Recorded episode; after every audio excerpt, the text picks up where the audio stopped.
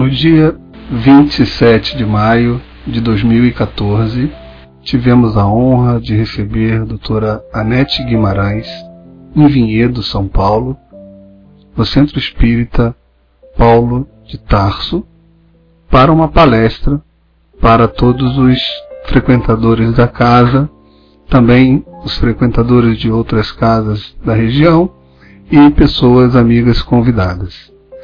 Antes da palestra, ela nos brindou com a oportunidade de uma conversa em um fraternal café da tarde, onde colocou suas opiniões e ensinamentos acerca de assuntos diversos que podemos aqui escutar. Com vocês, um café da tarde com Anete Guimarães. Jonete, uma coisa que eu queria que você me mostrasse, eu até peguei o, o livro Obras Póstumas, que numa das palestras, né, lembra que eu te falei que eu ia te?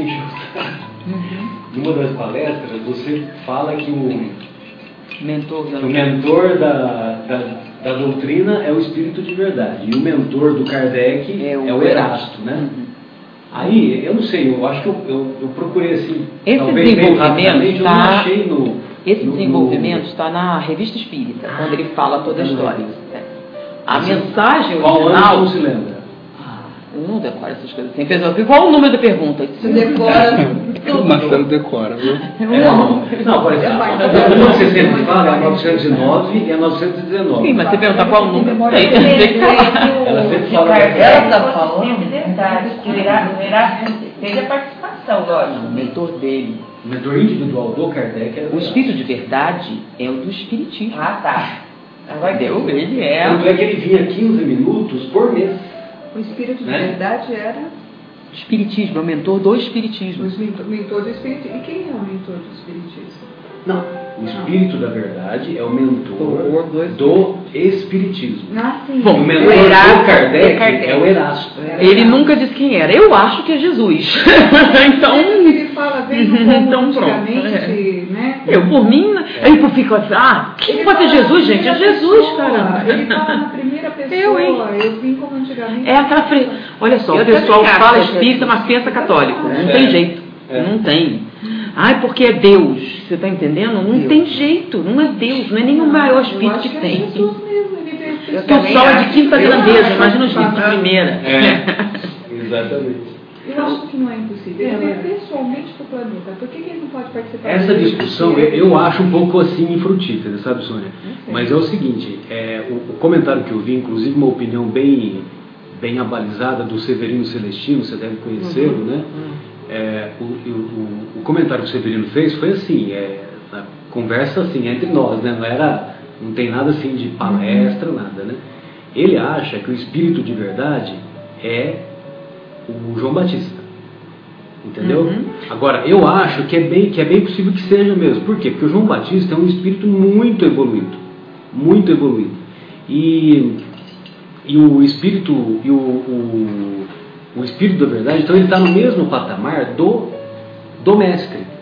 E o Mestre falou que dos filhos nascidos é. de mulher, nunca houve maior que João Batista. Eu, se eu não me engano. Então, quer dizer, é possível que. Eu, eu acho que é bem possível que seja mesmo, porque Jesus está num patamar um pouquinho acima, uma vez que ele é o governador planetário. É. Né? É esse o conceito que nós temos, né? que o Chico colocou no Caminho da Luz, né? que você Sim, coloca. Mas parece que Chico uma vez falou que o, o, que o isso de verdade era Jesus, se eu não me engano. Uhum. É, mas é então no mesmo patamar, né? Então, quer dizer. Sabe o que, que acontece, gente? Sabe por que, que eles, essas discussões? Eu dizer, Jesus veio. Quem disse que ele tem que vir? Não, ele não precisa. Tá física, olha só. Quando você, a pessoa fala, esquece a física, química, biologia. Tá? Quando começa a falar de tempo, de distância. É. Obrigado. Tá? Vocês têm que estar vivendo uma época da não causalidade, da física quântica, de fenômeno simultaneidade, probabilidade. De aí você vai dizer que ele veio, que coisa nenhuma, ele faz o que quiser de onde vier, não precisa é, de lugar é, nenhum, é, gente. Não tem caminho para andar, não tem nada. É que a pessoa fica contando, ele andou. Dele. Que andou? Gente, nem o tempo é igual. Tem um cara contando quantos séculos tem que ter Jesus para ser Jesus. Aí ele contou, ele tem que ter pelo menos não sei quantos bilhões de anos, mas só o universo tem 13 bilhões. Então. É, só pode é, é, é, mas pensa por que isso é relevante? Olha só. Teoria da relatividade de Einstein. O povo esquece que isso aí é um fato. Você está entendendo? O que é a teoria da relatividade? Você tem um irmão gêmeo. Né? Um entra na nave espacial, vai visitar a nebulosa de Magalhães. Quando ele volta, ele tem 20, você tem 40. Como não pode? Claro que pode. Chama-se teoria da relatividade. O tempo não é uma constante. Você está entendendo? Então o tempo para a gente é um, para o espírito superior não tem nada a ver. É, não tem. Entendeu? Para você é um ano, para ele é séculos. Você está entendendo? Então, você pensar em termos de distância, de espaço, de tempo, é algo tão irrelevante que não tem nem razão de ser. Então, podiam ser fulano ciclano. Mas você acha que Jesus viveu aqui encarnado? Sim. Foi uma pessoa que viveu, teve Sim. carne, osso, tudo mais. Eu acho, eu tenho certeza. Não, eu também tenho certeza. É que às vezes a gente vê alguns, alguns programas, né, na, ah, a gente vê no History Channel, né? É. Que, é uma coisa o pessoal, o pessoal não, não, encontra comprovação de que Jesus teria existido tal, não, né? Eu nem que eu acho que é uma bobagem isso, né? Olha só, mas, olha mas de vez em quando a gente vê essa história. Vamos de novo. A gente esquece, aí eu vou entrar a metodologia, né? A história nunca foi aceita como ciência porque ela não usava metodologia científica. Os trabalhos de filosofia também não. Você achava a casa da sua avó e fazia um estudo de história sobre isso. Agora, eles estão aplicando a metodologia científica na história. E a história está se tornando uma ciência. Então, o que é metodologia científica? Você tem regras. Então, existem algumas regras que definem se um personagem é real ou não. Então, por exemplo, o ridículo. Poxa, se você vai inventar alguma coisa, lembra que a gente estava falando do carro? Você não vai inventar uma coisa muito. Jesus andava com prostitutas e publicanos. E você vai transformar em Deus? Você não ia ter um negócio desse, né? Se você vai querendo fazer um ícone, você já cria o ícone por aí, como Krishna. Você já cria ele todo sobrenatural. Você não vai dizer um troço ruim. Para você não ser capaz de sair disso, é que tem que ser real. Você está entendendo? Ridículo, antiguidade, múltiplas fontes. Então você tem várias fontes dizendo a mesma coisa. Mesmo com o escamoteamento todo, você tem fontes diferentes fazendo referência. É um pouco do princípio da, da universalidade do Kardec. Exatamente. Então existem fortes indícios científicos, metodológicos, de que Jesus foi um personagem histórico real. Agora o resto é tudo invenção. Né? Então, por exemplo, quando você pega os quatro evangelhos para tirar qualquer coisa dali, meu filho, isso é uma fantasia louca. Vamos dar um exemplo. É, os judeus. É, a Torá. Não é a mesma coisa que o Antigo Testamento tem? Sim, sim. Os judeus são mais antigos. E eles têm a Torá igualzinha. Não mudou uma vírgula. Por quê? Porque o patriarca judeu é assim, você é judeu. Você tem uma cópia da escritura. A sua cópia vai ficar com seu filho mais velho e você vai fazer uma cópia para cada um. Então, cada macho da sua família vai ter uma cópia da escritura e o seu filho primogênito vai ser a sua. Então, quando um judeu tem hoje uma escritura, ela é exatamente igual àquela que Moisés escreveu. Entendeu? É uma tradição judaica. Você alterar o texto sagrado é um sacrilégio miserável que vai condenar você ao inferno. Deu para entender? Os primeiros cristãos eram judeus? Eram. Então tinham a mesma tradição? Tinham. Jesus era o Messias, certo? Certo. Então qual o cuidado que eles teriam com as escrituras? Mesmo. Como é que a gente não tem uma maldita cópia de uma escritura? A pessoa fala que em Constantinopla. Que nada, a mais antiga que a gente tem é de 275 e não dá nem para ler, é um fragmento. A que dá para ler é já de 478. Uma que ter é de 800 e tanto. E você tem Torá antiquíssimo. Como é que pode você ter cópia da escritura dos judeus e não ter uma de um cristão?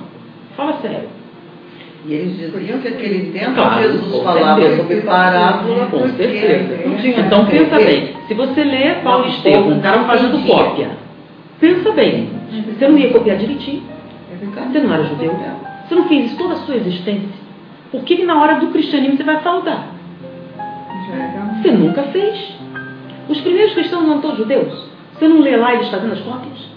Você não acha que você ia escrever direitinho as cópias da escritura do Messias? Talvez até melhor, né? Pensa bem, é o Messias. Como é que a gente não tem uma cópia? Fala sério. A gente tem o rol da lavanderia de Júlio César. A gente tem quanto gastou o tio dele, Caio Mário, quando foi enterrar os cavalos dele. É. Como é que você não tem uma escritura? E tem a, tem a carta de Públio Lentulus. Você né? tem um monte de troço. É. A gente tem da, a gente tem material histórico, a gente tem de Aristóteles, a gente tem de todos esses filósofos escritos antes, 400 anos antes de Jesus. A gente tem livros dos filósofos. Você está entendendo? A gente tem os livros de Marco Túlio Cícero, que é um catatal de coisa. A gente tem os poemas de Ovídio, a gente tem tudo isso. E não tem uma maldita escritura que todo mundo copiou. Não tem uma coisa estranha? São perguntas que qualquer ateu faz. Entendeu? E a gente se embala. é. E se você parar para pensar, Opa. Faz sentido. E a resposta qual seria? Fala aí, chefe. é que não é, é tudo falso, filho. A igreja manipulou É, para transformar Jesus. Ferragutti, escola Entendeu? Então, por exemplo, Até Ferragutti. 300 anos depois que Cristo É, Rua do viveu Café, ainda, 355. dava para ter esse material, mas depois da igreja... então, e quando foi que começou Isso. a sumir?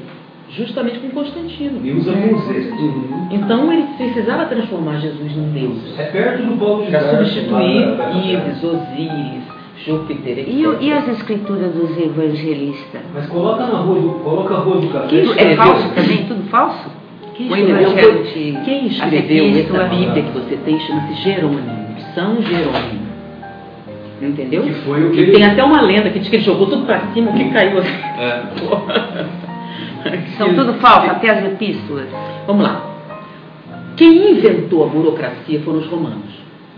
Os romanos eram burocratas de carteirinha. Então, quando um romano escrevia uma carta, ele escrevia assim.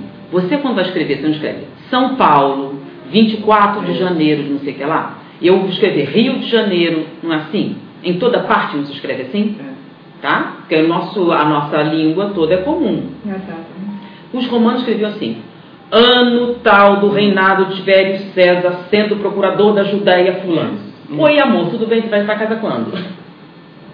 E não interessa, você era ar- arquivista. Ano tal do reinado de não sei quem, não sei quem. Aí onde você está? Eu estou sendo procurador de Antioquia fulano. Aí você escrevia a sua coisa. Todo romano escrevia assim. Eles inventaram essa coisa de história. Tá? Os primeiros historiadores foram romanos. O romano adorava fazer o quê? Lista. Era lista, era um burocrata, eles inventaram a burocracia. Tá? Então, Lista de senador. é, então o romano fazia lista de tudo que era droga. E ele escrevia sempre assim. Por isso, quando a gente tem a história romana, a gente tem tudo direitinho. Tá? Os imperadores, a ordem dos imperadores, quem foi quem, quem casou com quem, quem é filho, quem não é. Tudo. Pensa bem. E Roma foi destruída quantas vezes? E a gente não tem esses dados todos? Pensa nisso. Tá? Por esse Quem foi Júlio César?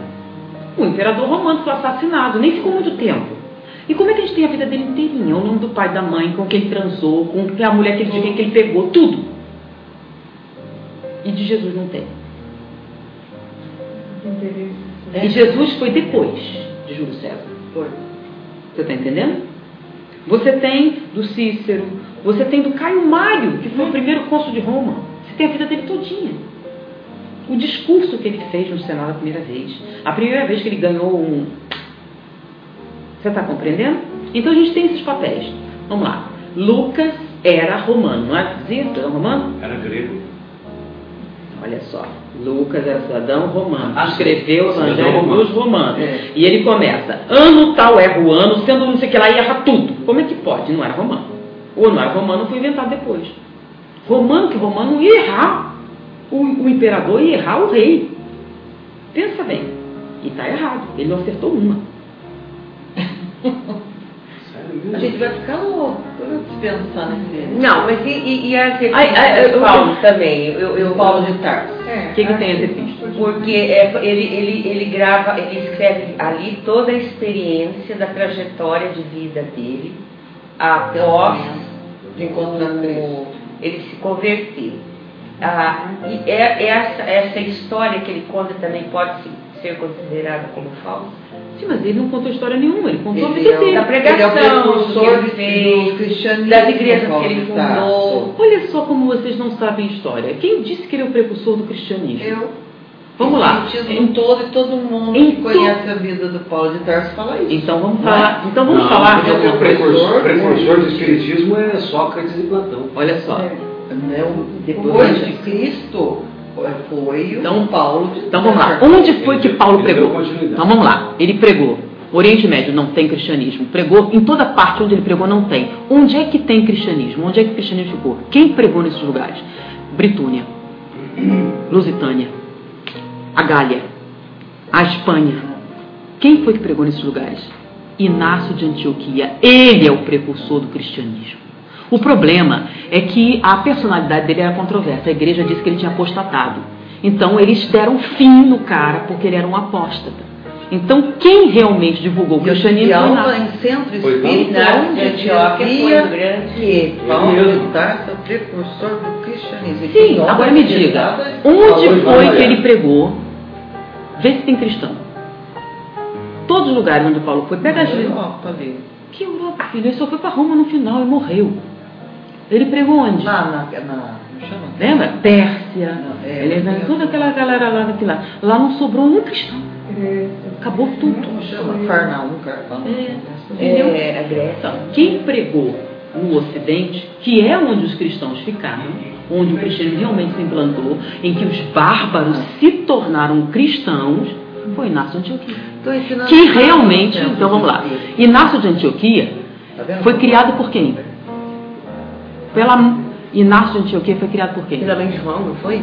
Pela mãe de Jesus. Maria, mãe de ah, Jesus, é. criou um moleque que sentou no colo de Jesus, Boa, que conheceu Jesus pessoalmente, a mãe, a mãe que sabia Jesus. tudo que ele fez, que conheceu tudo. Pensa bem, se tinha um cara que sabia quem era Jesus, era quem? Inácio. Paulo nem conheceu Jesus. Mas é, conheceu não, ele já tinha morrido o, o, Jesus já tinha morrido quando. Sim, então Paulo não conheceu Jesus. Paulo foi defender, pelo menos no deserto. Então, deserto, o que Paulo sabe de Jesus é o quê? É Indireto. Então ele ouviu de Estevão, ouviu de não sei quem. Nem de Estevão, porque ele matou Estevão, né?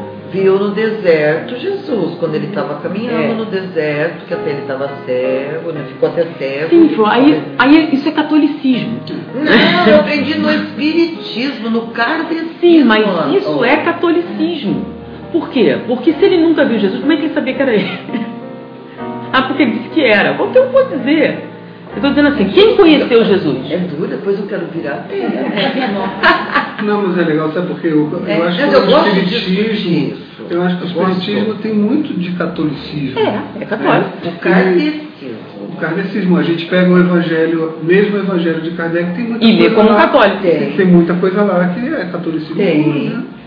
Que vem de uma Bíblia que. Olha só, mas vamos lá. Tem um monte de autoridades bíblicas aí. Aí eu vi um cara falando assim, meu Deus, falando sobre a matança das criancinhas. Que criancinha que morreu, gente? Açúcar, por favor. O censo de Jesus, que censo? Os romanos anotavam tudo que a porcaria que eles fizeram. Nunca houve um censo desse. E os, e os romanos eram burocratas. Vamos lá, Roma tinha engenheiro de tráfego, engenheiro hidráulico, tinha água encanada ele tinha esgoto, saneamento básico. Uma, uma tecnologia para uma época então, que era. Então vocês acham que ele ia fazer um censo mandando todo mundo ir para terra de nascimento? É. Não tinha nada a ver com a Roma. Fala sério. Os romanos inventaram a estrutura de pensar. Eles pegaram os gregos e criaram o que a gente chama hoje de estrutura prática. Bolo. Entendeu? Eles eram eminentemente práticos. Então você acha que eles iam mandar os caras voltar para a terra de nascimento? Olha, né, tipo, como a gente aprende? Eu aprendi isso daí há 15 anos atrás. Sim, mas então o que acontece? Eu leio a história de Roma, eu conheço a história, conheço todos os reis, conheço os imperadores, conheço senadores, conheço como eles pensavam, eu tenho os dados históricos, tem, isso tudo você tem disponível. Então pensa bem, se isso existe, aí você vai procurar outros. É, o misticismo é a manipulação da consciência pública é o que faz o cara ali da universal do reino de Deus. Ele faz isso o tempo todo, que é a mesma coisa que o jesuíta faz também. É o mesmo processo. Tá? Então, se você dá risada do cara que acredita que é na cruz o cara tem água do Jordão, por exemplo, a Madonna com a criança, não tem? A Madonna com a criança? É uma estátua linda, não é? A Madonna com a criança? É uma postura universal, né? Sabe onde é que essa estátua está? Dentro da pirâmide. É Isis e Osíris. Nossa. Então é É uma copiado. figura. É Isis Aliás. com Horus no colo. É a Madonna. Você está entendendo? A efígie da Madonna com o neném no colo foi para poder os adeptos de Isis, que era o culto mais forte de Roma, migrarem para o cristianismo. Porque os primeiros cristãos, os bispos cristãos, que eram venalíssimos, eram gente da pior qualidade possível, altamente venais, corruptos, até onde podem ser, tá? Eles queriam conquistar o poder político, tá? Então, só havia um culto que eles não conseguiam de jeito nenhum, que era o de Isis. Era a deusa mais forte que tinha, porque os adeptos de Isis eram muito fiéis, sabe por quê? Porque Isis era uma deusa da medicina, era a única que protegia as mulheres e era responsável pelas parteiras. As parteiras eram sacerdotisas de Isis. Você vai se indispor com Isis? Seu filho não vai nascer, seu primogênito não vai sobreviver, você não vai ter herdeiro. Tá? Então você quer mesmo se meter com Isis? Entendeu? Então eles queriam captar os adeptos de Isis. Então eles transformaram Maria na mãe de Deus. É. Horus. Então a história da virgindade é a história de Isis. Você sabe qual é a história de Isis? Isis era noiva de Osíris, tá? E eles iam se casar. O irmão de Osíris, Sete, numa traição, apunhalou Osíris, mas ele era imortal. Então ele não podia morrer. O que, que ele fez? Desmembrou ele, cortou ele em pedacinhos e mandou para os quatro confins da terra. Tá? E Isis, quando soube disso, foi catando os pedaços dele, juntou todinho para ele reviver. Só faltou um, que era o membro viril, que caiu no Nilo, e que era a explicação porque o Nilo era fértil. Lembra? Isso é misticismo. Tá? Então, o que, que acontece?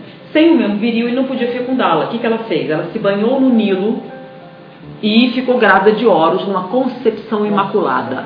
Então o poder divino de Osíris fecundou-a e ela deu à luz a Horus, o puro, que era aquele que abriu o caminho entre os que estão aqui e os que estão lá. Então ele era a balança. Ninguém ia ao mundo espiritual sem passar, tem seu coração pesado por Horus. Ninguém vai ao Pai a não ser por mim. É história. Você está entendendo? Toda essa história está onde? Vocês sabiam por que, que a igreja perseguiu é, François Champollion? Não. Eles não queriam que ele decifrasse os hieroglifos egípcios. Porque senão ele ia acabar Porque toda aí a história tinha uma raiz na egípcia e não Entendeu? católica. Então por que, que é essa como- história de é Isis e não é divulgada? Ninguém conhece. Poxa, todo mundo fala de egiptologia e tudo, mas não fala essa história. Por quê? Fala sério. A nossa opinião pública é manipulada. Você não vê na televisão a realidade. Bom, Tudo que você assiste no Fantástico- É manipulado. Não, tudo é manipulado. Então, A você tem que é assistir um documentário da BBC de Londres sobre a Rede Globo de televisão. Vixe, Nossa. Nem preciso. Você vai ter uma ideia de como que o que você assiste na É real. o que eles são manipulados. Não, a própria BBC de Londres, Manipula ela mesma também já não é a coisa mais. E como ela Mas entre todos eles, é como ela não tem patrocinadores, ela pega o dinheiro, é, você paga diretamente. Então ela não tem é mais independente, né? Vamos dizer assim. Entendeu? E ela se mantém com você. Mas, assim, Anete, ó, explica uma coisa para mim. Jesus viveu ou não viveu? E Aqueles ensinamentos lá existiram ou não As existiram? parábolas dele. Só tem, As parábolas, Agora, aqueles ensinamentos, a primeira coisa que eu fiz foi pegar os quatro evangelhos. aquele fardo leve, né? O fardo Olha só, pega os quatro evangelhos e começa. Jesus subiu, Jesus desceu, Jesus não estava nem ali, Jesus não foi para lugar nenhum. E aí começa. Só tem uma coisa em comum. O sermão da montanha. O sermão da montanha. Por que, que eles não podem mexer no sermão da montanha? Um monte de gente copiou, certo? Então, não tem como você controlar. Lembra que tinha uma multidão assistindo? É. Um monte de gente viu? Como é que você vai fraudar um negócio que foi publicado? Não tinha nenhuma cara. Você está entendendo? Então, por exemplo, vazou na internet. Como isso vai acontecer? Não tem jeito. Não tem mais jeito. Então, eles, o resto eles podem inventar tudo. Mas não podem deturpar o sermão da montanha. Então, os sermões públicos de Jesus não puderam ser corrompidos. Por quê? Tiveram testemunhas. Muita testemunha, muita cópia, não tem jeito. Deu para entender? Que foi justamente o que Allan Kardec usou. Sim. É, Aí eu pergunto, o espiritismo é ou não uma coisa séria? É. Pensa em Allan Kardec, você vai pensar num cara genial. E as pessoas não dão uma verdadeira dimensão. Então, só o fato dele usar as máximas morais de Jesus no Evangelho. Já é o embasamento. Pronto, você pode pegar o Evangelho quando quiser. E vamos lá. De todos os livros espíritas, qual que fala mais ciência? Evangelho segundo o Espiritismo. Não é o livro dos Espíritos, nem a Gênesis. É, o capítulo 3 há muitas moradas, né? Não, meu filho, aliança Ah, entre a aliança ciência entre a a ciência e a religião. religião. Sócrates, Platão, a Sócrates, metodologia, Platão. a lógica, hum, a fé raciocinada, A toda aquela parte. Fé raciocinada. A a- o meio, até o meio é tudo sobre o quê? Razão, ciência, método. Eu acho que ele fez propósito. Justamente para driblar a, militância, né? Sim, sim. Então, o livro que mais fala de ciência é o Evangelho segundo o Espiritismo. E o que, que você acha? A gente, hoje a gente tem um conhecimento, né? Que as coisas. Que a história foi Fala um manipulada. pouquinho mais alto, senhor. Mais alto. Mais alto, que aí você vai ser ouvido. A ciência foi Aliás, manipulada, é, nós temos um. A história foi manipulada, a gente não tem uma raiz concreta das coisas. Digamos que uma cultura que tem melhor é a judaica. Não, mas olha só, hoje nós estamos vivendo uma época maravilhosa, né, da democratização da informação. Então eles estão tentando fazer uma releitura da história com dados concretos. Então, por exemplo, eles dizem assim: os índios eram ecologistas, o português era malvado e destruía a natureza. A realidade não corresponde a isso. Como é que você pode afirmar que era? Você- aí eles começam com quem saiu de Portugal? Aí você vai lá e tem dados, tudo digital, em que você começa a contar quantos vieram, quanto dinheiro levou, se eles foram, voltaram, eram exploradores ou vieram viver aqui, você está entendendo? Porque é fácil dizer, ah, os portugueses vieram, exploraram e foram embora. Quem disse? Você está entendendo? A baseada em que você diz isso? Ah, porque meu tio me falou, porque meu avô contava. Para você afirmar isso, você tem que dar dados históricos, você tem que ter fonte, você tem uma série de coisas que estão sendo exigidas agora. Então, por exemplo, quem criou a escravidão? No Ocidente, onde não tinha. Quem criou a escravidão foram os negros. E, e os principais traficantes de escravos no Brasil eram negros. É. Zumbi dos Palmares tinha escravo. É, eles 300 escravizavam É. entre eles mesmos, né? É. Eu já li a história deles. É. Foi eles que ofereceram os portugueses escravos para isso, que eles já faziam. É. Porque aqui, no, lembra que aqui a gente não tinha? E aí nós somos uma outra ótica, uma visão mais. Então, a gente tem muitas fantasias que a gente repete sem fundamentação. É verdade. Então, fundamentação é o quê? Estatística. É dado comprobatório, documentado. Exatamente. Só que agora, antigamente era muito difícil, tinha que ir nos lugares achar os documentos. Então, como agora a gente está digitalizando, então, por exemplo, tudo que é lugar está digitalizando. Então, você tem acesso aqui no Brasil a documentos de Portugal, da Itália. Quem foi que saiu da Itália e veio para o Brasil? Então, começa. O que, que eles fizeram? Foram quantas famílias? Existem dados. Existem pessoas que foram batizadas, que tem acessando batismo lá e a óbito aqui. Entendeu? Então você consegue com isso calcular a migração verdadeira, quem fez quem não fez. Você está entendendo? Deixa eu dar um, uma Então, por exemplo, a gente fala, os índios são grandes ecologistas. Quem inventou a queimada? Índio. Índio queimava tudo e ia embora para os lugares. Eles eram predadores. Entendeu? Quem começou a se preocupar com isso foram portugueses, foram ensinando para eles não fazer determinadas coisas. Olha só como deturpada a história, É. né? Você está entendendo? Então cria aquela mística do bom selvagem, disso, daquilo. Tá? Baseado em que se diz essas coisas? Tá? Quando você fala sobre cultura, tem que preservar a cultura. Vê se quer. Por exemplo, a nossa cultura se desenvolveu pela aculturação. Você encontrava e ia desenvolvendo. Todos são espíritos imortais. Então você fala como materialista no dia a dia né, e diz que é espírito. Mas quando você vai ler sociologia, lê como materialista. A gente pergunta, qual, eu faço a pergunta, qual a causa do boom das drogas nos Estados Unidos nos anos 60? 60, 70. Aí o primeiro lugar, guerra do Vietnã, rock and roll, pílula anticoncepcional, contra a cultura. Você está entendendo? Isso explica? Ué, então por que, que no Canadá não teve? Foi só lá, né? no Canadá. Por que, que na Inglaterra não teve, na Europa Pois é. não teve? Por que só os Estados Unidos deu azar? Você está entendendo? Agora, tem alguns dados históricos interessantes. Se Emmanuel é quem a gente acha que é, se Jesus é quem é, se aquela história do A Caminho da Luz é verdade, então nós podemos fazer umas extrapolações interessantes, né? Então vamos lá. Se o que a gente tem hoje é fruto do que aconteceu ontem, em todos os sentidos, inclusive reencarnatório, vamos pensar. As drogas começaram nos anos 70? Não. Não. As drogas sempre existiram, certo? Sim. Qual é a droga mais antiga que você tem notícia? É o ópio. Ópio. Então havia duas, o haxixe e o ópio. É, maconha, tá? Potencializada e o ópio. Quem era o maior traficante de drogas da história? A Índia, né? Não? Inglaterra. Inglaterra. Inglaterra era puro traficante. A Inglaterra ia lá na Malásia, enchia de ópio, ia na China, desovava tudo, enchia de seda e voltava. Ele que traficava.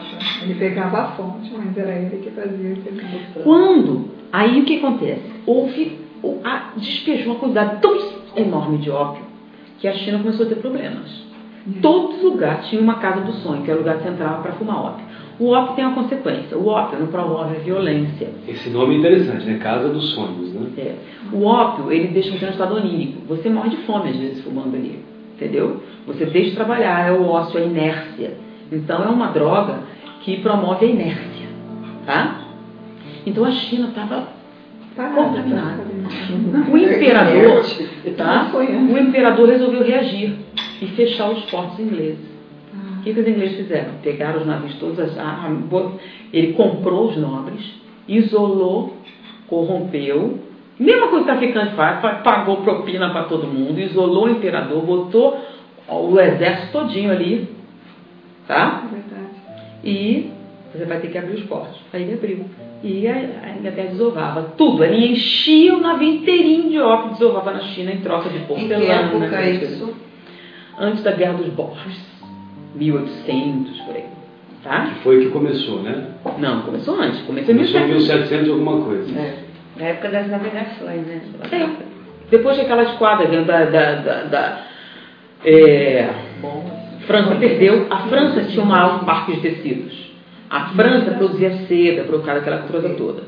Com a guerra, Napoleão, aquela coisa toda, tá? E estavam os fornecedores. Então a Inglaterra supriu demanda lá com o comércio com a China. Exato. Entendeu? Aí, e ele comprava seda com o quê? Droga. Bom, o tempo passou. Vamos lembrar a caminho da luz. Quem eram aqueles ingleses que estavam lá? Aqueles ingleses que estavam lá eram os antigos romanos. Romanos, ok. Mas os romanos continuaram lá? Foram para os Estados Unidos também. Isso, a águia, a águia. Todo. Os romanos não estavam mais na Inglaterra. Tá? Então vamos lá. Ah, Mao Tse-tung. Quando fala em genocídio, todo mundo fala Hitler. Hitler matou 6 milhões de judeus. Mao Tse-tung matou 50 milhões de chineses. Mais. Muito mais. É muita coisa, né? É Quantas vezes você escreve em 50? Oito vezes. E ele não é o maior genocida. O genocida e, e, e, a mídia diz que o maior genocida é o Não, o Índia é nem africano. Então, quando Mao Tse Tung assumiu o poder, você ouviu falar disso? Não, porque aqui, era a época da. Olha o Giovanni aqui, tá aqui, Giovanni. Vem como vai. Uhum. Ah, eu quero um só. Não, não, mas o, o Giovanni. Ah, é o caçula. É. A tia Regina, a tia Margarete a mamãe Sônia e o tio, o tio Guilherme. O tio Guilherme trabalha lá na. Quantos você tem? Quantos Tem ele e o Vitor. O Vitor daqui a pouco vai chegar e vai direto lá no. Não, dois. Ah, ele tem? Então, Mao Tse Tung, quando ele assumiu o poder na China, ele fez uma limpeza. Tá? Então, era. Ele tirou os viciados. Ele mandou fechar as casas acorrentar e tacava fogo. Com todo mundo dentro. Nossa Com todo mundo dentro? É, ele simplesmente fechava a porta e tacava fogo. Para ele viciado não tinha recuperação. Você vai gastar dinheiro com viciado? A China tem tanta gente. É, porque cada, qualquer cidadezinha lá tem 300 mil habitantes. Né? Então, ele fechava a porta, botava e tacava fogo. E aí as pessoas com todo mundo dentro. Então ele mandou matar todos os traficantes de ópio, todo mundo. Viciado, viciado ópio, morto. Entendeu? Então morreram 50 milhões de pessoas. Viciado bom é viciado é morto. Ok. Traficante bom é Então, traficante eles morto. entraram no mundo espiritual em massa. E, e quem, agora vamos lá, é. afinidade kármica, essa coisa toda, quem são os responsáveis por esses drogados? Os ingleses, os americanos, que são os antigos, que são os antigos. Não é você. Quem?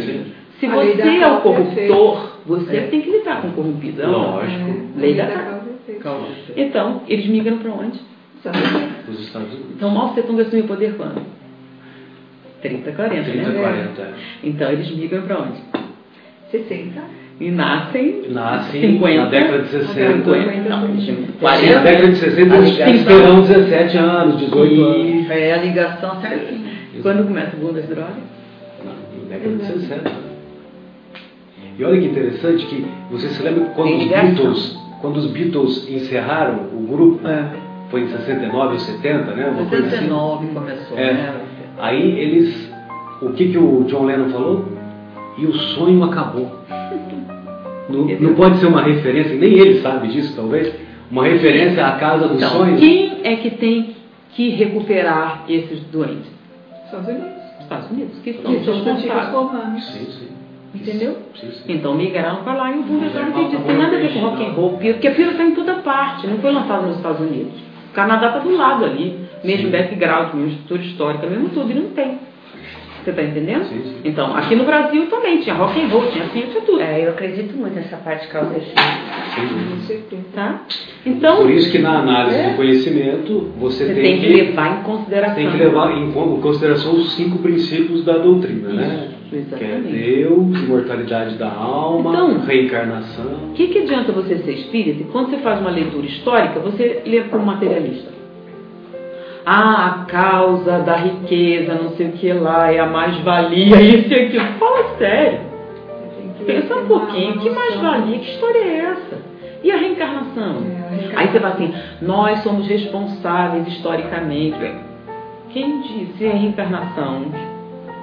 Pensa bem. Quer dizer, eu fiz alguma coisa para os negros, agora eu tenho que pagar? Que história é essa? Você está entendendo? Então, você fazer uma leitura dessa, fazer um discurso comunista sendo espírita. O que, que é mais-valia? Para alguém ganhar dinheiro, tem que explorar outro alguém. Fala, soma o que de riqueza a gente está produzindo. Essa é. história de mais-valia é fantasia, não existe negócio de mais-valia. Tá? Isso é uma forma de você ganhar dinheiro sem trabalhar, né?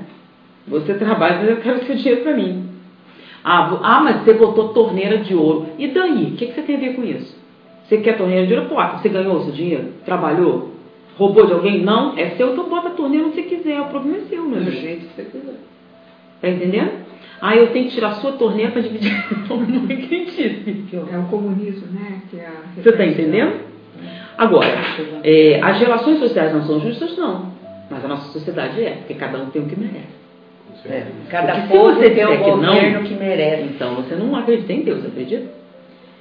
Essas diferenças são Sem dúvida. Então, Foi o que o Andrei falou conosco, que dizia, né? Cada povo tem o governo. Cada povo tem o governo. É, Sim. Agora, na soma geral das coisas, tá? nós estamos progredindo. Que é a lei do progresso mesmo. Então, uma coisa boa. Agora, então, as, as relações sociais são justas? Não.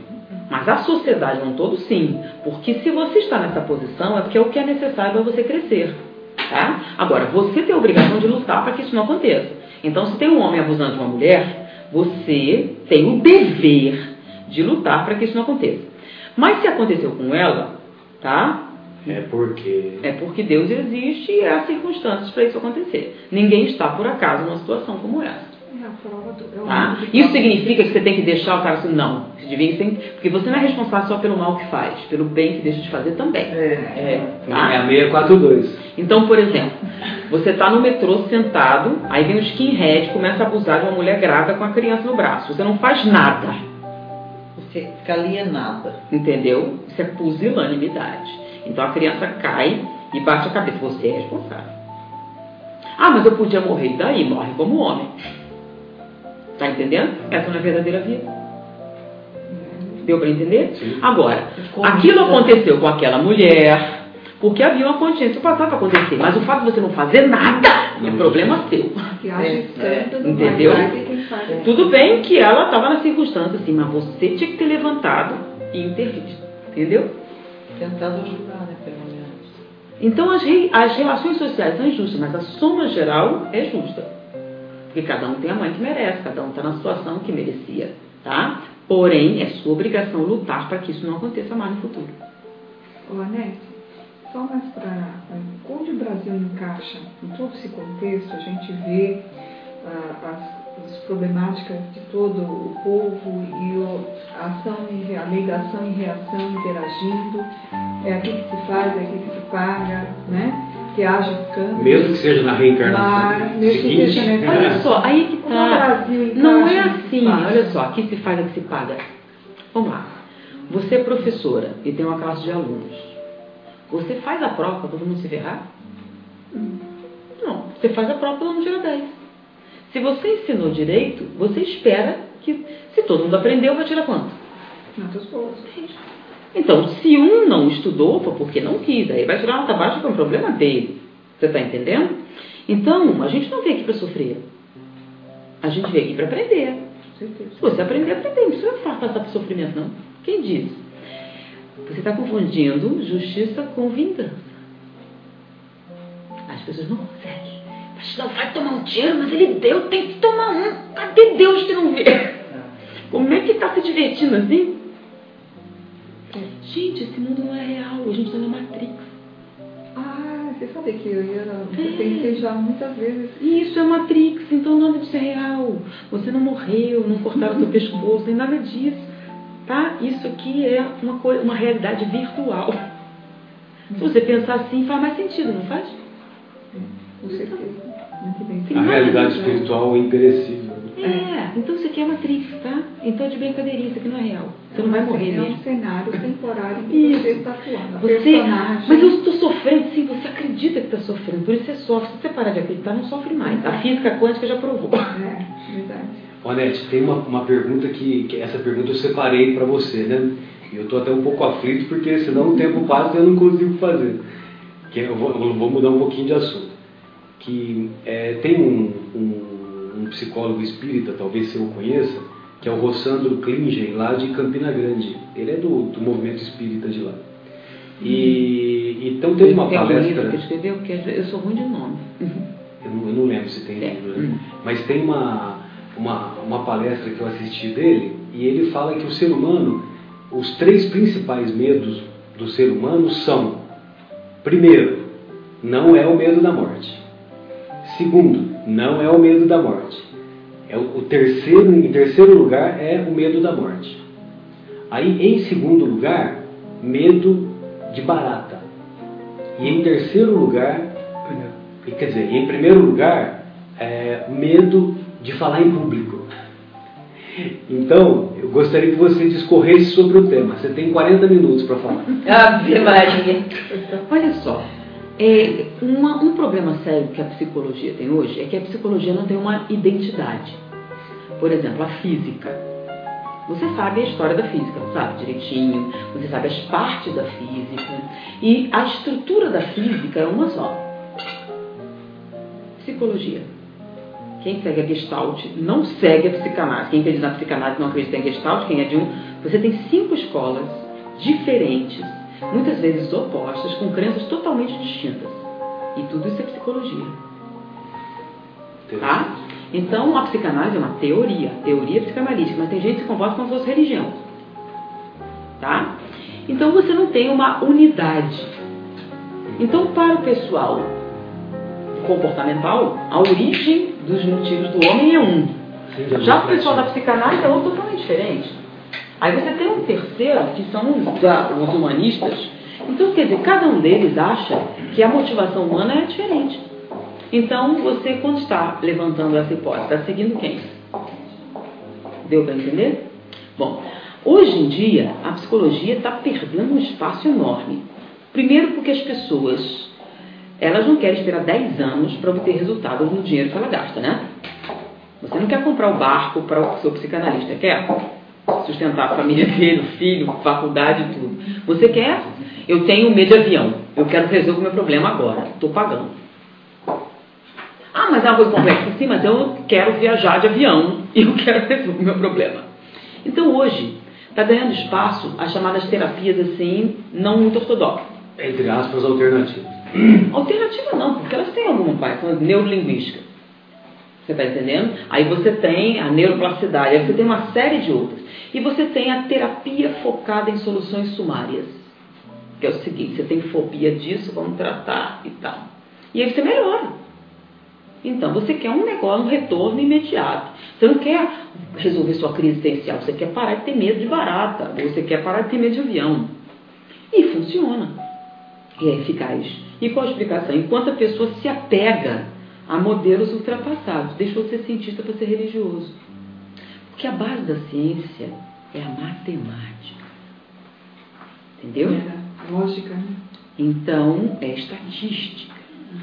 Então, o que diz que uma coisa é eficaz ou não são os resultados objetivos, que você mede usando desvio padrão, aquilo que você aprende, bioestatística, etc. Então, quando você se prende a modelos por motivos de antiguidade ou de ritual, deixou de ser ciência para ser o quê? Quem é que faz isso? Religião. Tá? Então, baseado em que você afirma isso? Qual a estatística que você tem? Perguntou para quantas pessoas? Fundamentada em quê? Em teses psicanalíticas? Se você, tese psicanalítica, baseada em uma teoria, tá? Qual a diferença entre teoria tá, e realidade científica? E lei? Por exemplo, você tem lei da gravidade e teoria da relatividade. A relatividade é um modelo teórico. Então, quando você está falando em física, por exemplo, você cria uma hipótese. Ou seja, você pensa, o motivo disso acontecer é tal coisa. Você pode inventar a hipótese que quiser, certo? Mas para ser uma hipótese científica, ela tem que obedecer certas regras. Bom, para você transformar essa sua hipótese numa teoria aceitável, você vai ter que demonstrá-la matematicamente. Você vai ter que criar um modelo matemático em que aqueles fenômenos que você diz que vai acontecer aconteçam dentro desse modelo. Se você conseguir criar uma equação matemática que preveja os fenômenos que você diz que vão acontecer, beleza, tem aqui uma teoria. Vamos testar. Aí você começa. Então, se tal coisa acontecer, então tal coisa vai acontecer em tanto tempo. Beleza, aí começa. Aconteceu! Caramba! Aí publicou uma teoria cosmológica que fulano apresentou, porque ele tem uma equação que fundamenta e ainda demonstra matematicamente. Porém, não há uma lei, né? Por quê? Vai acontecer sempre? Todos os fenômenos vão estar dentro da sua predição? Não. Tem alguns que falham? Então, talvez ela não seja a explicação. Mas é a melhor que nós temos agora. Dá para prever certos fenômenos? Dá. Então vamos usar a teoria da relatividade cosmogônica que você criou até que apareça uma coisa melhor. Como, por exemplo, a lei da gravidade, que funciona como? Deu para entender?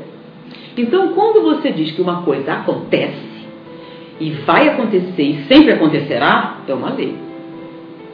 Eu acho que isso vai acontecer, eu sinto que isso acontece. Tenho... Tá? Então você diz que o inconsciente existe. Cadê ele? Tá? Você pode mostrar onde ele está? Sem sombra nenhuma de dúvida, todo mundo tem igual, está no mesmo lugar. Você pode prever o que vai acontecer? Não. Então, é um modelo teórico. Se o inconsciente existe, se ele é responsável por isso, por aquilo, por outro, e se tal coisa acontece, então vai acontecer isso. Está funcionando. Então, vai levando. Mas funciona sempre? Não. Por isso é uma teoria. Então ele funciona em algumas situações, em outras não funciona. Aí você vai para Gestalt. Não, aí também funciona legal nesse aqui, não, mas aí é melhor. Você já notou que ela não funciona para todo mundo? Tá? Então são o quê? Modelos teóricos. Agora, dor de cabeça, por exemplo, pressão arterial, tudo isso é real palpável. Então você tem dor de cabeça porque você está tendo insuficiência cardíaca congestiva e com... podemos prever o que vai acontecer? Nós temos um modelinho que encaixa direitinho. Então a gente sabe o motivo da pressão arterial dessa alteração. Fisiopatologia. Exatamente. Então é a lei do quê? Tá? Constituição dos fluidos, aí você tem uma série de leis, a termodinâmica, essas coisas, tudo, tudo é lei. Não interessa em que área do mundo você quer trabalhar, a termodinâmica continua funcionando. Em biologia funciona assim, em física funciona, em química, escolha o que você quiser. Até em carburadores. A lei da termodinâmica continua valendo. Então é a lei da termodinâmica. Tá? Lei da conservação das, da energia, da conservação das massas. Aí começa, escolhe o que você quiser. Vamos para biologia. Funciona? Sim. Para química, física, o que você quiser. Aerodinâmica. Tá sempre ali assim. Você pode usar a mesma equação, tá? Muda só os valores, mas é a mesma. Então, por exemplo, quando você trabalha na pressão arterial, você está usando a mesma equação que o cara que vai fazer um foguete vai usar. Tá? Ah, mas ele está trabalhando com óleo, com hidrogênio líquido. E você está trabalhando com plasma. Sim, mas continua. É Deu para entender? Agora, funciona com ela. Com ela não funciona. que lei é essa? Você está entendendo? Você faz tudo igualzinho. Faz um modelo igual. Não prestou. Por quê? Porque ela é chata. Devia ter encaixado. Ela que não quer. Aí você tenta forçar a barra para a coisa encaixar. Isso é ciência? É jeitinho. Hum, jeitinho. tá? Tem freudiano que é religioso. Freud, fez sacações incríveis. Não significa que tudo que ele disse está certo. Ele tinha transtornos comportamentais. Aí ele força a barra, não sabe que isso afeta. E aí por aí vai, uma série de fatores. Então vamos lá.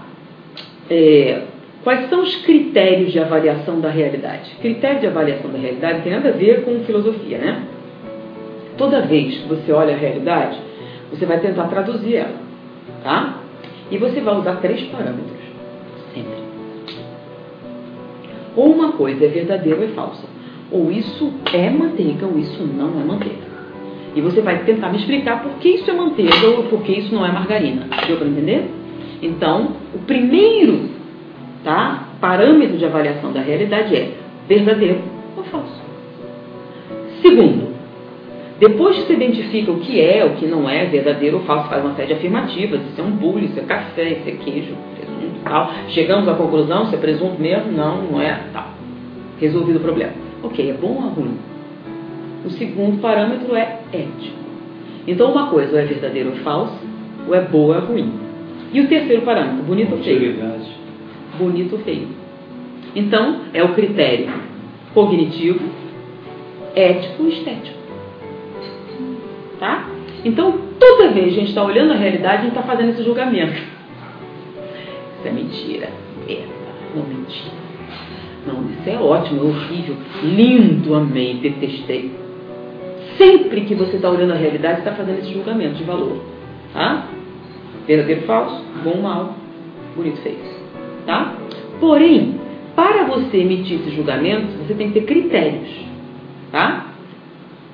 Se você é espírita, quais são os seus critérios de avaliação da realidade? Os parâmetros a gente já sabe, mas quais são os critérios? Existência de Deus. Poxa, isso faz diferença? Muita diferença. Segundo, imortalidade da alma. Pode ficar pior ainda. Terceiro, comunicabilidade dos espíritos.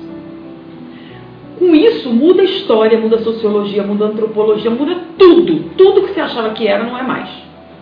Por causa da comunicabilidade dos espíritos. Reencarnação. Ah, então, é que estragou de vez. Acabou, acabou aquela tábula rasa que você vai preencher, acabou esse negócio de genética, acabou tudo. Presta mais nada. Tudo que você acreditava de Mendelssohn, Mendel dançou, Darwin dançou também. Ele ainda existe, porém a nossa avaliação fica diferente. Tá? E por último, evolução. Que lei do progresso. Que é a pluralidade dos mundos habitados, que na verdade é a lei da evolução. Isso. Então, com esses cinco princípios, toda a realidade fica diferente. A história que o espírita vê não é a história que o materialista vê. A biologia que o espírita vê não é a biologia que um materialista vê. A física, a química, nada é igual. Tá? Por quê? Porque seus critérios de avaliação da realidade são distintos. Tá? Então, que você, quando você olha a realidade, você vê um negócio. O materialista olha aqui totalmente diferente. Por quê? Ah, porque um é mais inteligente, um é burro, nada a ver. Tudo espírito, mesma coisa, mesma característica. Não tem preferência de lado a lado. É que a forma com que você olha é diferente. E a forma com que você olha define o que você vê. Então ele olha só vê desgraça. E você vê oportunidade. Agora, desgraça e oportunidade são palavras totalmente distintas. Por quê? Porque desgraça é uma coisa ruim. E oportunidade é uma coisa boa. Então você olha a desgraça e vê que beleza. E o outro, mas que diabo, você é maluco?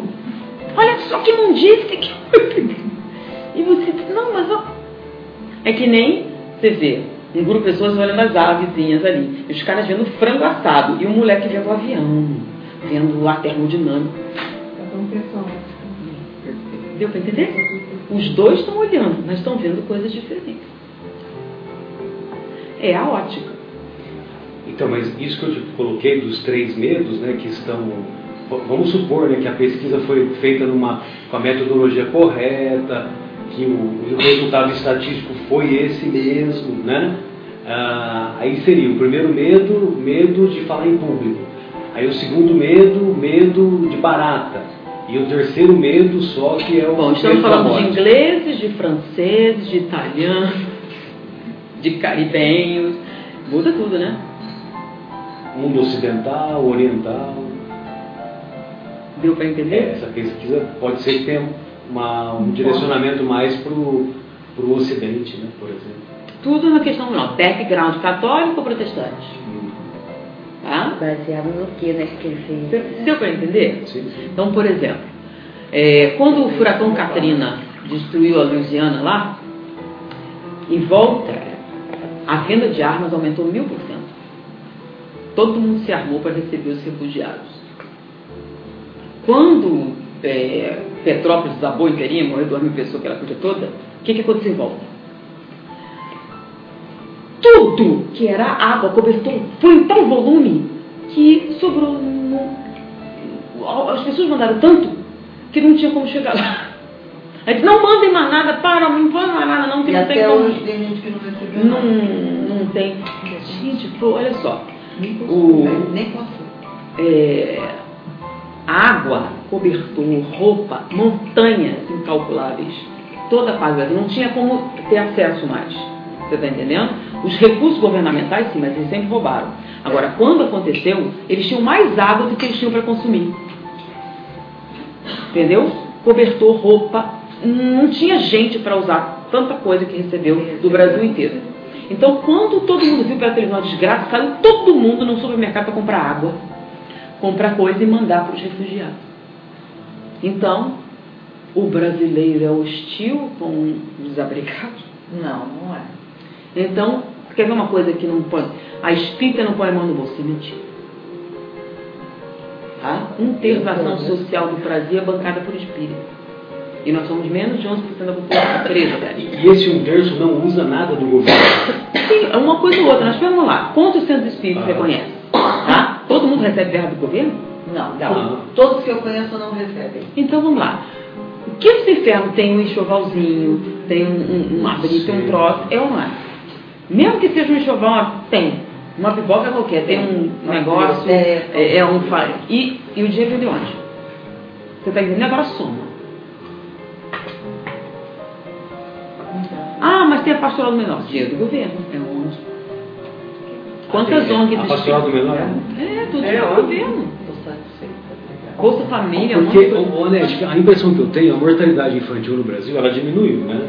E diminuiu graças a, a um trabalho bonito da pastoral da criança, ou é exagero meu? É é o que eu falei. Matemática é muito importante.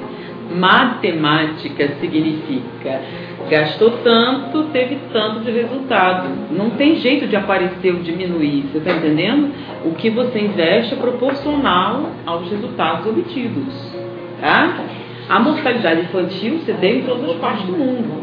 Tá? A gente ainda tem por causa da corrupção. Se não tivesse corrupção, meu filho já tinha acabado há muito tempo. Já tinha. Tá? Ainda há exploração do homem pelo homem. Por quê? Corrupção. Porque tecnologia não falta. Ah, tem um monte de terra do na Holanda, não tem não vivoca, tudo é aproveitado. No Japão a produtividade é enorme. Você acha que não tem dinheiro para comida para o povo? Tem. É especulação. Você prefere queimar um negócio ali para aumentar o preço. Você está entendendo? Seu interesse não é alimentar o povo, seu interesse é ganhar dinheiro. Então tem feijão de mar, vamos queimar aí. Vamos jogar tomate aos porcos. Para aumentar o preço. Leite, lembra que jogaram aquele leite, um monte de leite fora para subir o preço, gente? Galinha queimando galinha. Entendeu? Então, isso é uma aberração. Na minha cidade jogava cebola, né? Cebola é, na... é, Então comida é commodity. Então quando você transforma a comida em commodity, falta dinheiro, falta espaço, falta o quê? Está entendendo? Por exemplo, doença. Doença da lucro. Um lucro enorme. Comentávamos isso hoje, né, doutora Nete? Pensa bem. Doença. Já pensou se acaba com a gripe, o prejuízo miserável que vai ser? das empresas farmacêuticas. A indústria farmacêutica, nós sempre falamos isso. Não fala sério, tem algum interesse em curar a doença? Essa palavra até é então não fala em curar. Ela perseguiu tanto a. Entendeu? Então, curar é um mau negócio. A, a, a Sônia ela é homeopata, né? Então tem muitos, muitos tratamentos que ela faz, o, o remedinho lá quanto que custa? Não custa 10 real, uhum. né? Falando paulistanamente. Custa caro pra caramba. maneira paulista não custa 10 real o remédio. Nova era 34 reais. industrializada, ela foi ferrinha contra os homeopatas. Fizeram até programas na Inglaterra, é, aqui no Brasil, no Fantástico, quero que alguém prove que uma gota no oceano pode curar tal doença, né? Eles fizeram uma propaganda negativa, de cunho negativo, para desmoralizar. Né? claro que não conseguiram, isso acabou em criaram provar que realmente sarou com a homeopatia. Mas eles jogam pesados e, e são caríssimos. Eu tenho pessoas que trabalham, Estudando trabalharam né? em indústria farmacêutica e eles ficam bobos. Assim, olha, um comprimido para a indústria não custa menos de um real. Eles vendem, às vezes, drogas caríssimas para doenças mais é, digamos, delicadas, difíceis controles, às vezes é 700, 8 mil reais uma carteira é. de comprimido, ele fala, não sai o custo de. Mas eles falam que é o preço da pesquisa, de ter conseguido descobrir o que pode fazer. Né? Eles agora, por exemplo, o avanço de várias áreas tecnológicas é muito grande, a medicina não. Por exemplo, tem um projeto de nome. Você viu algum trabalho? Não chama nada. Você ouviu falar de alguma coisa? Como é que pode não publicar nada esse tempo todo? Já faz cinco anos. Não tem um. Será que não descobriram nada? O que, que acontece? nenhum conhecimento? Ele, você está no trabalho com um de curso. Se é interessante, ele, eu, eu, eu banco você, não pode publicar, é meu. Eu compro. Pensa bem, você é estudante, ele está te pagando uma grana preta, você pega e vende. Para você é negócio. Se for trabalhar aqui, você não vai ganhar aquilo. 10 anos. Você está entendendo? Então, eles são donos, então a pesquisa não sai. Por quê? Pois saber, você está estudando uma enzima. Se você ouvisse o que, que ele estudou sobre o catalisador, você já estava mais adiante. Lembra que antigamente eu não trocava? Então, fulano, aí publicava, aí você via, caramba, agora é a sequência. Aí você juntava, o cara estava do outro lado fazendo isso, e olha só, olha, você está trabalhando em enzima, você está trabalhando catalisador, vamos juntar o negócio? É verdade, e acabava. Você ia num congresso, lembra? Congresso de Física, o primeiro que teve é, em mil no terceiro 1913. Caramba, tem a foto de todos eles. É, né? Os caras começaram, foi dali o mundo inteiro mudou. Foi uma. Juntaram, se eu estou precisando tal coisa, você. Ah, emendaram. Foi, é, quando terminou, o universo mudou. Tudo mudou, ficou totalmente diferente. Acho juntaram cada um seus conhecimentos. Então, e vê esse Congresso de Medicina assim. Tá. Quem é que patrocina o Congresso de Medicina? Indústria Entendeu? Sim, e qual é o tema? Vê se tem alguma bioquímica, alguma coisa assim. Não. Se tem, é o remédio tal. Você não tem mais fisiologia. Agora, não tem mais nada de fisiologia para aprender? Não, nos congressos de, de câncer, simpósios que a gente participa, a NET não tem uma mesa de psicologia. Entendeu? O paciente, o paciente não é só o corpo, né? Eu, eu Ele tem o ser pensante dentro de si, né? Olha, eu fui para a Inglaterra e eu tinha uma agenda muito apertada. E eles perguntaram se eu queria fazer um passeio. Só posso pedir um negócio? Então eu gostaria de visitar o memorial do Projeto Genoma. que eu tinha lido, que eles tinham inaugurado, que eu queria assistir. O que, que é o memorial? Eles fizeram um modelo do DNA, né, uma, escultura é grandona, e aí você pode ver os pedacinhos todinho linda de morrer, né? Vejo. E eles pegaram e imprimiram em papel o DNA. Tá? São 177 volumes, mais 1.600 páginas, tipo 8, de um lado e de outro. E botaram estantes assim, então você tem volumes todos assim, tá? Com numerados direitinho, nas estantes, assim, em volta da escultura. E tem um terminal de computador que você digita lá, é, cor dos olhos. Aí ele diz, volume tal, página tal, não sei o que lá. Aí você vai lá e vê a sequência de DNA que é responsável. Cara, eu queria tirar foto, é, né? Aí você diz fibrose cística. E aí vai lá, é um erro de quatro letras que, tá, que vai dar fibrose cística. Então você pega lá aquelas coisas todas e ele vai dizer, página tal, sei que, aí você vai lá e abre. Então, já você tem um problema genético, você, você tem hemofilia. Aí você vai lá, volume, aí tá, volume 7, página tal, tá aqui. Você tem um erro nessa sequência de letras, por isso é hemofílico. Entendeu? E vindo. Ok, aí eu queria visitar. Mas aí estava reforma do negócio, mas eu entrei em contato com o pessoal, né? Para saber, pode ver o que, que vocês estão fazendo. Aí o projeto Genoma levou 10 anos. Já tem 5 que terminou. E aí, ele se a gente começasse hoje, levaria seis semanas. Com a tecnologia, lembra? Então, um computador há 15 anos atrás era o quê? Uma carroça, praticamente. Então, e foi nesse computador, aquela montanha de computador, que eles foram fazendo sequenciamento. E hoje é Tera, né? Então, agora assim, sim. Ok. Acabou o projeto Genoma? Não, ainda tem. O, o projeto seguinte é o projeto Genoma Câncer. O que, que é o projeto Genoma Câncer? Eles estão recebendo amostras de, de toda parte do mundo para eles mapearem a sequência genética, para saber que tipo de erro genético dá origem àquele tipo de câncer. Então você tem um câncer diferente, linfático. Então tira uma amostra e manda para lá e eles vão então fazer análise genética para ver o que está errado. Qual página do livro, qual sequência, etc., que deu origem àquele câncer específico. Então o nome disso é Projeto Genoma Câncer. Então eles querem fazer um banco de dados com todos os tumores conhecidos, em que você vai saber que tipo de alteração de DNA dá origem àquela célula tumoral. Ok, que legal, um projeto muito bacana. Já pensou quando você souber tudo? Você vai ter uma ideia exatamente. E quanto tempo? 25 anos. Puxa, porque é muito complicado? Não. Estamos usando os mesmos computadores do projeto Genoma original. Vem cá. Pensa também. Menina. O meu, pensa bem. Por quê? Porque não tem investimento. Você está entendendo? É que aqui no Brasil, os investimentos são tudo estatal, né? Os centros de pesquisa são as universidades públicas. No resto do mundo não é, é tudo privado. Tá? Então pesquisa é setor privado. É, educação é setor privado. Aqui que não é. Então aqui você tem uma certa liberdade, você não está atrelado a interesses comerciais diretamente. Tá? Lá não. Lá só vai fazer aquilo que está prevendo um tipo de retorno financeiro. Então não há interesse em curar tudo isso. Sem dúvida. Então, nada ligado à melhoria de desempenho. Então, o interesse é resistência, soldado, governo, coisa assim. Mas quer dizer, a gente já tem informação e tecnologia para fazer o quê? A pessoa a gente erradica as doenças genéticas? E não estou falando de 100 anos, estou falando de 5 anos. Com investimento adequado, 5 anos. Você vai ter a terapia genética, acaba com a fibrose cística. Pensa bem. Só em ocorre um monte de doenças, tem até projetos de fazer o indivíduo recuperar o sistema neurológico paraplégico como mudar. Pensa bem, sem dinheiro.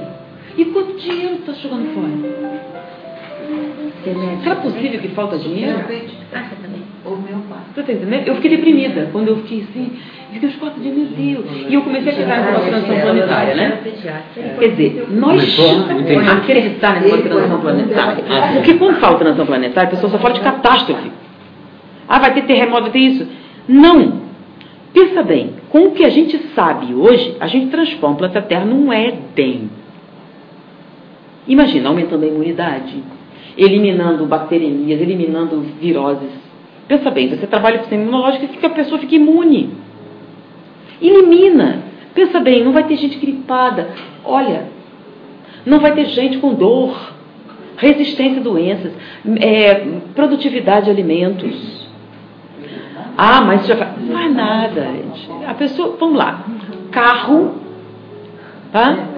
Não poluente, já tem. Por que, que não fez? Porque a indústria automobilística vai lá e compra. E segura, a patente é minha.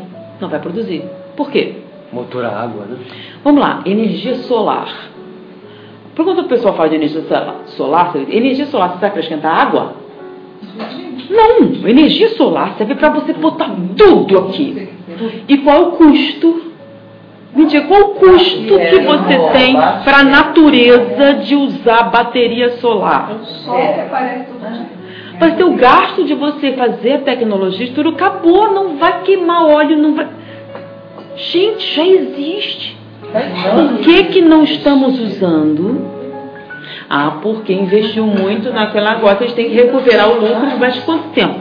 A ponte Rio-Niterói, quanto tempo de pedágio para A ponte, dá pra, com o dinheiro que ganharam, dá para fazer 100 pontes Rio-Niterói. É. Nossa, pedágio. Então, não tem nada a ver com recuperar o dinheiro. Você está entendendo? Você tem, um amigo homeopata, né, que você faz uma referência dele que é, é muito legal, é, né? Ele faz perfil psicológico das perfil doenças. psicológico relacionado com as doenças, né? Isso, não, com três doenças. Ah, só com três, só com essas três, né? Três. Você não quer ter câncer, não tem a mágoa nem é, ódio, né? Isso. É, é que a gente está sendo simplista, né? O trabalho dele é mais, ele, ele, ele fazia o perfil psicológico, tá? Uhum e a doença que a pessoa tinha. E fazer uma previsão, por exemplo, ele pegava alguém, fazia um perfil psicológico e quando você ia ver, culminava aquilo. E aqueles que se curavam são aqueles que saíram daquele padrão de comportamento. Daquele padrão de comportamento, né? Então é, é o mágoa, é, mágoa, ódio, orgulho e ciúme. Mágoa e ódio, câncer. Mágoa, ódio, câncer, orgulho... ciúme, problemas renais, orgulho, processo traumático. E quando fala problemas renais, é, não é só cálculo. É, varia, né? Porque não é um sentimento só, é uma coisa mais geral, Sim, né? doenças renais de maneira geral. Sim. E, se e você não é ciumento, é artrose, não, né? se você não é ciumento, você não tem afecções renais. Ah. Pode ter problema. E artrose? É, orgulho, né? Artrite. Artrite, artrite reumatismo. É, processo é inflamatório, orgulho. orgulho. Se você não é orgulhoso, não faz processo artrítico. É isso. Bom, confesso, quando eu vi a primeira vez, ah, peraí, já é também. viagem. A NET já. O, o ano Você não está exagerando, não. Está exagerando, não, tal. Agora, por exemplo, quando ele falou a primeira vez, era uma coisa meio é, psicológico, né? Ele, ele fez estatística, fez avaliação. Mas agora não, né? Agora você tem uma fundamentação objetiva, né? São os neuropeptídeos. O que, que acontece? Tchau para vocês. Boa Tchau. Sempre a gente ouviu falar de uma relação entre processos emocionais e transtornos físicos, ok? Uma das coisas primeiras que a gente descobriu é a relação entre estresse e sistema imunológico. O sistema imunológico é muito sensível aos estados emocionais. Ok, mas achava assim, que era cortisol, excesso de atividade, excesso de batimento, adrenalina, não sei o que, coisa desse tipo. E achava que era um resultado metabólico então, se é um estressado, libera muito cortisol, adrenalina, suprarrenal, não sei o que lá. Os catabólitos vão dar alteração qualquer inflamatória. Era supunha que era, né? Bom, agora não é. Agora, o que, que são os neuropeptídeos? É, os neuropeptídeos, eles, os, ou peptídeos neurais, né? É a união de determinada sequência de aminoácidos que são produzidas no tálamo hipotálamo e pedaços de estruturas orgânicas que estão nas sinapses. Então, por exemplo, quando você se sente uma vítima, tá? É o processo de vitimização. Você tem uma química cerebral. Essa química cerebral se associa a uma sequência de aminoácidos e ela se derrama na corrente sanguínea a partir do hipotálamo. E eles descobriram que todas as células corporais têm terminais para esses neuropeptídeos. Então, quando você sente uma vítima, seu fígado sente uma vítima, seu rim, seu baço, tudo. Tá? E dependendo da intensidade desse processo hormonal, desse processo emocional, os seus órgãos vão ter comportamentos distantes. E as células que têm o maior número de terminais para esse neuropeptídeo são as células imunológicas. Então, a gente achava que elas eram inteligentes, elas são, porque elas respondem da mesma maneira que os neurônios respondem às, aos processos químicos cerebrais. O nosso sistema imunológico faz isso quimicamente falando. Então, não é o resultado indireto de um procedimento biológico, é o resultado direto de uma informação neural. Então, o cérebro faz e todo o seu corpo reage. Só que no mundo maior. A carta mental. André Luiz chega e diz: e, se der, e descreve exatamente isso. Lembra?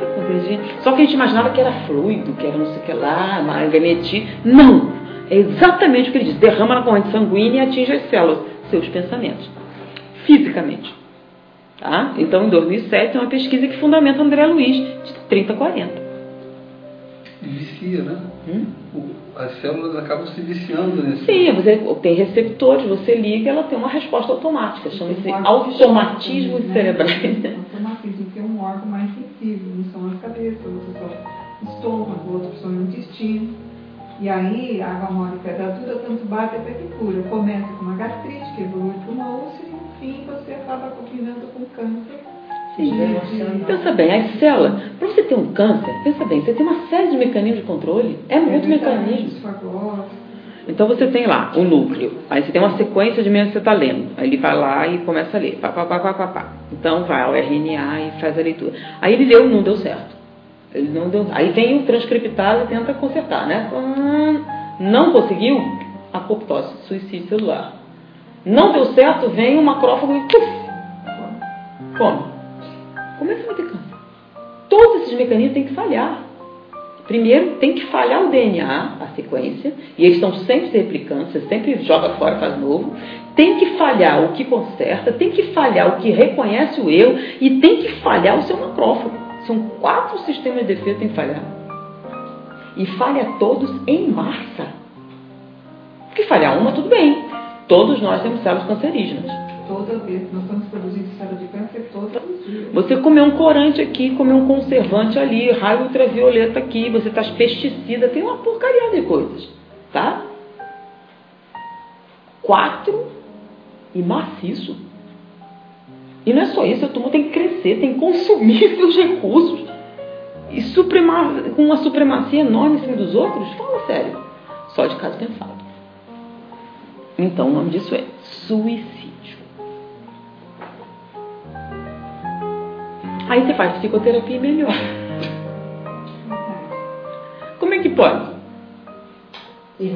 Tem remissão, remissão de tumores. Né? Boné, hum. você vai querer autonomia. É porque nós estamos no limite, né? É, no limite. Não tem problema. Sônia, você quer que eu te ajude a tirar aqui a lista? Não, vem tirar. Não sei o que acontece. Não, mas qualquer lugar que